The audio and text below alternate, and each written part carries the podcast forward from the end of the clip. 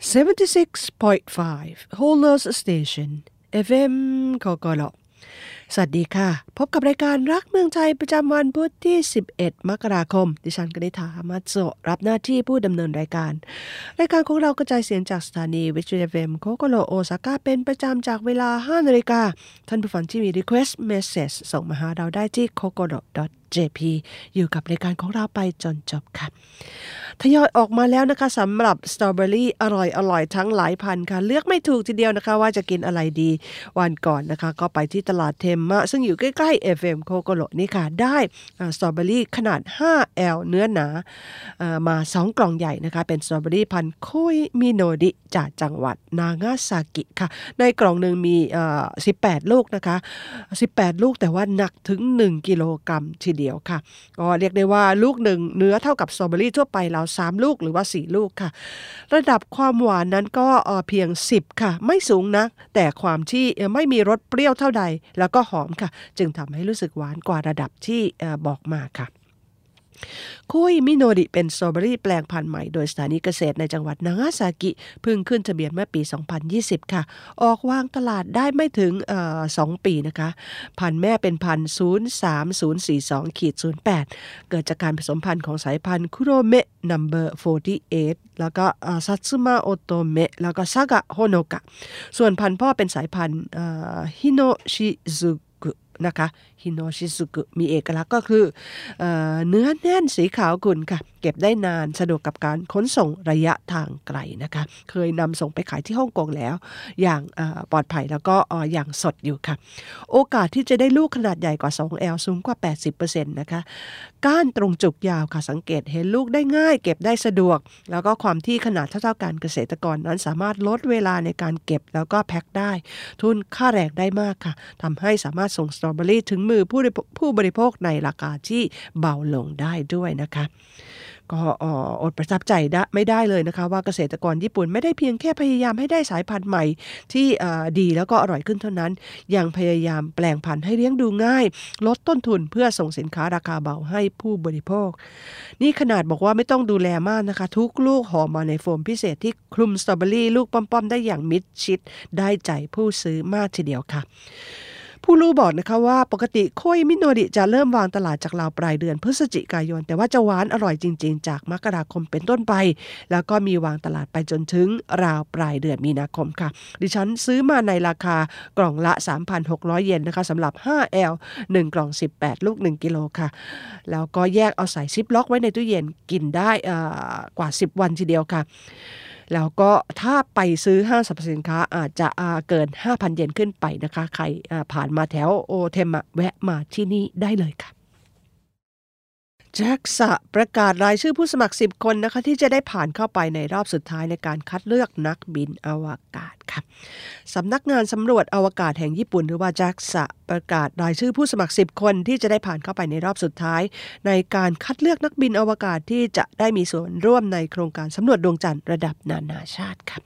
แจ็คสัจัดการคัดเลือกครั้งแรกในรอบ 13 ปีนะคะการประกาศผลครั้งนี้มีผู้สนใจสมัครถึง 4,127 คนค่ะ ซึ่งมากเป็นประวัติการ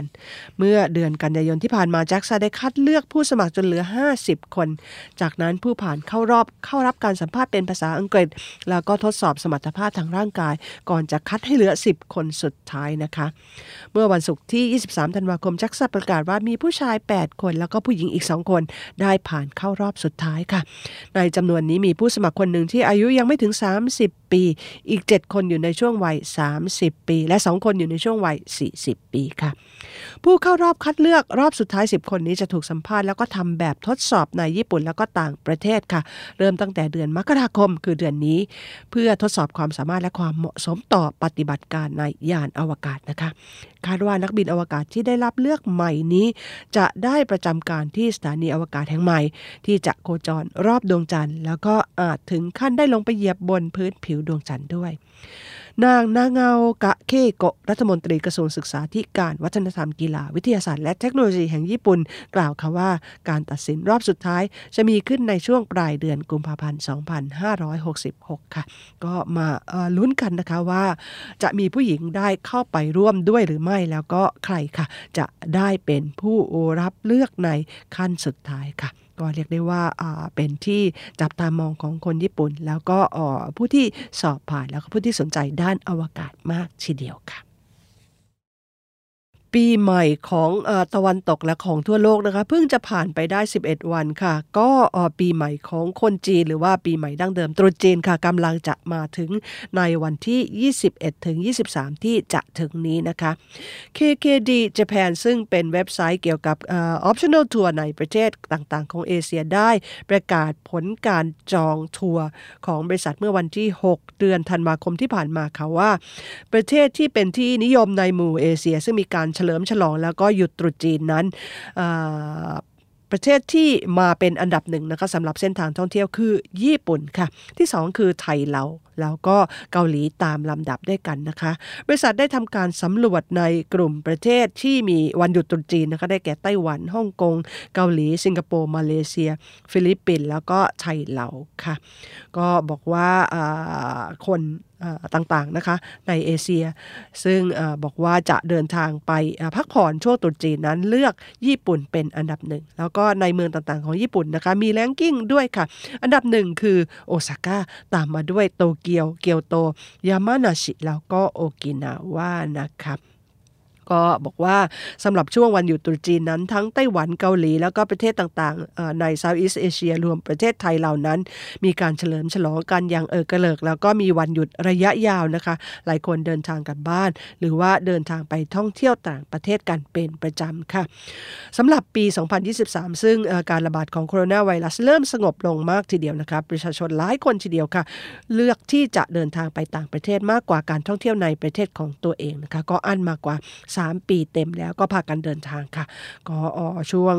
ปลายเดือนมกราคม ต้นเดือนกุมภาพันธ์นะคะ คงพบชาวต่างชาติเดินทางมาญี่ปุ่นกันมากมายทีเดียวค่ะ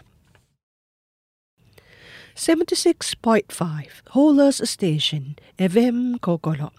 ท่านผู้ฟังกำลังรับฟังรายการรักเมืองไทยประจำวันพุธที่ 11 เดือนมกราคมจากสถานีวิทยุ FM โคโกโลเป็นประจำนะคะ ช่วงหลังของรายการยังมีเรื่องราวต่างๆ มาคุยให้ฟังค่ะ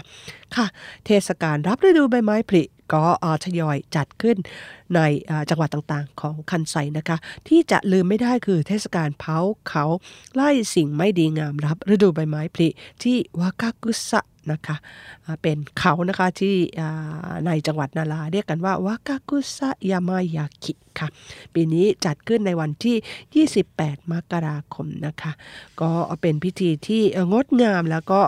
ตื่นเต้นมากทีเดียวค่ะเริ่มจากพระสงฆ์วัดโคฮุกุจิ จะสวดมนต์แล้วก็นำขบวนคบเพลิงหรือว่าไทมาสึขึ้นไปที่เขาวากากุสยามะหลังวัดโทไดจิค่ะ เพื่อเริ่มพิธีจุดไฟเผาเขาเช่นทุกปีที่ผ่านมานะคะ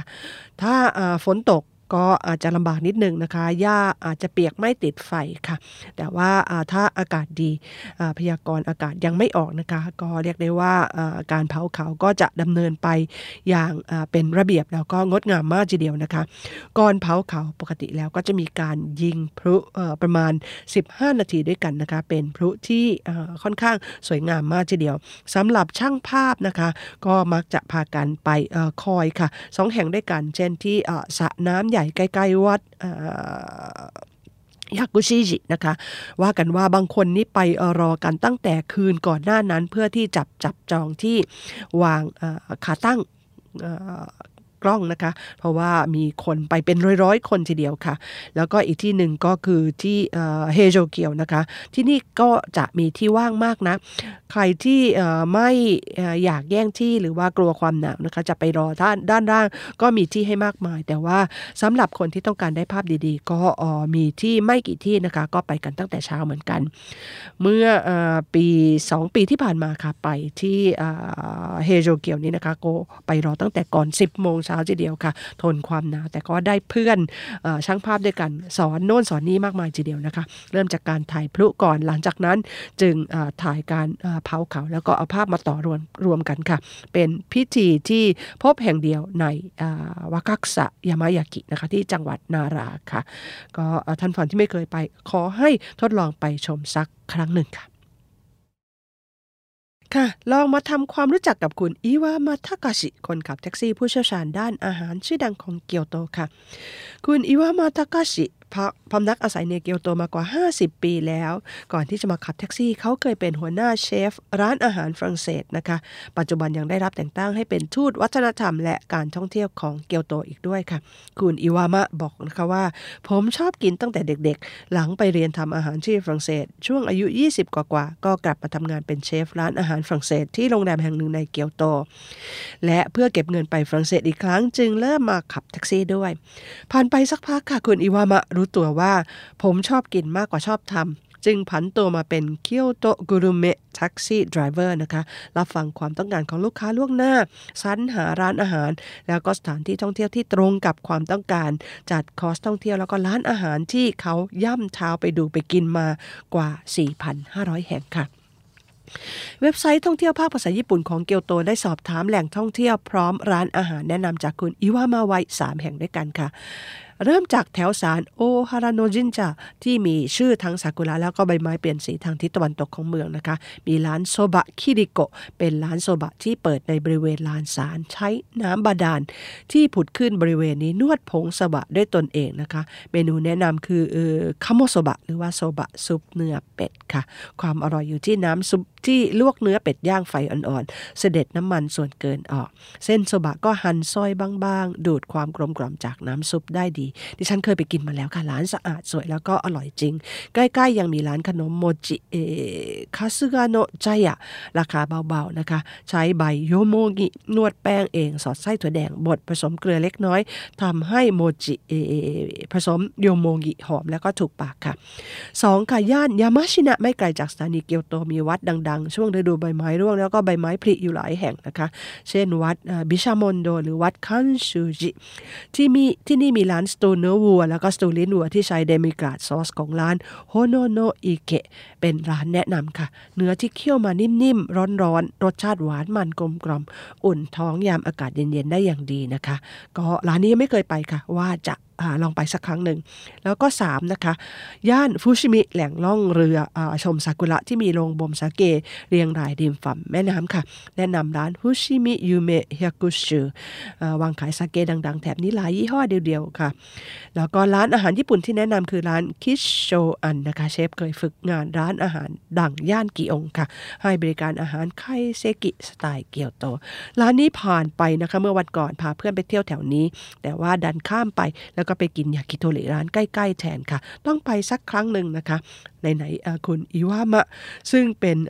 ทั้งเชฟแล้วก็ทั้งนักกินแนะนำมาแล้วค่ะปิดท้ายกันด้วยคอร์สท่องเที่ยวแล้วก็อาหารกลางวันนะคะ แม้ว่าดิฉันจะไม่ใช่เชฟแล้วก็ไม่ใช่นักกินเหมือนคุณอิวามะก็ตามนะคะ แต่ว่าเดินเที่ยวเดินกินมา หลายแห่งด้วยกันนะคะบังเอิญค่ะเมื่อหลายวันก่อนเพื่อนบ้านที่รู้จักกันมากว่า 30 ปี 3-4 คนด้วยกันขอให้ช่วยจัดที่เที่ยวที่กินใกล้ ๆ ให้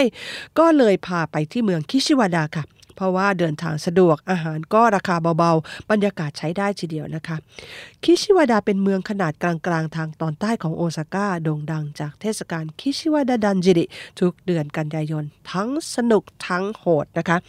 ตัวเมืองเองนอกจากปราสาทคิชิวาดาแล้วยังมีดันจิริมิวเซียม ให้ชมประวัติความเป็นมาของเทศกาลลากรถชื่อดัง มีตัวเมืองเก่าหลงเหลือให้ชมด้วยนะคะ เหมาะกับการเดินเที่ยวสักราวครึ่งวันทีเดียว ร้านอาหารที่สะดวกนะคะก็คือโกฮุโซโกฮุโซใกล้สถานี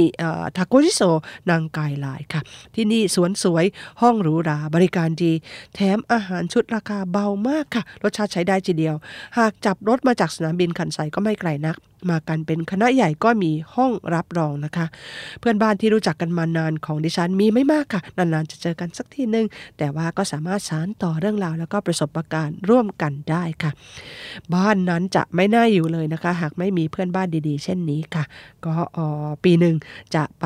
นั่งคุยกันแล้วก็ทานอาหารกันสักครั้ง ร้านโกฮุโซที่คิชิวดานี้เป็นร้านที่ให้บรรยากาศดีมากค่ะ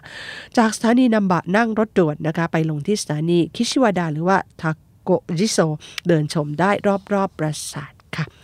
ค่ะ รายการรักเมืองใจของเรารับฟังได้เป็นประจำช่วง Time Free Zone ที่ radico.jp สำหรับท่านผู้ฟังที่มี request message ส่งมาหาเราได้ที่ kokoro.jp นะคะรายการรักเมืองใจในวันนี้คงจะต้องขออำลาท่านผู้ฟังไปก่อนแต่เพียงเท่านี้ พบกันใหม่สัปดาห์หน้า สวัสดีค่ะ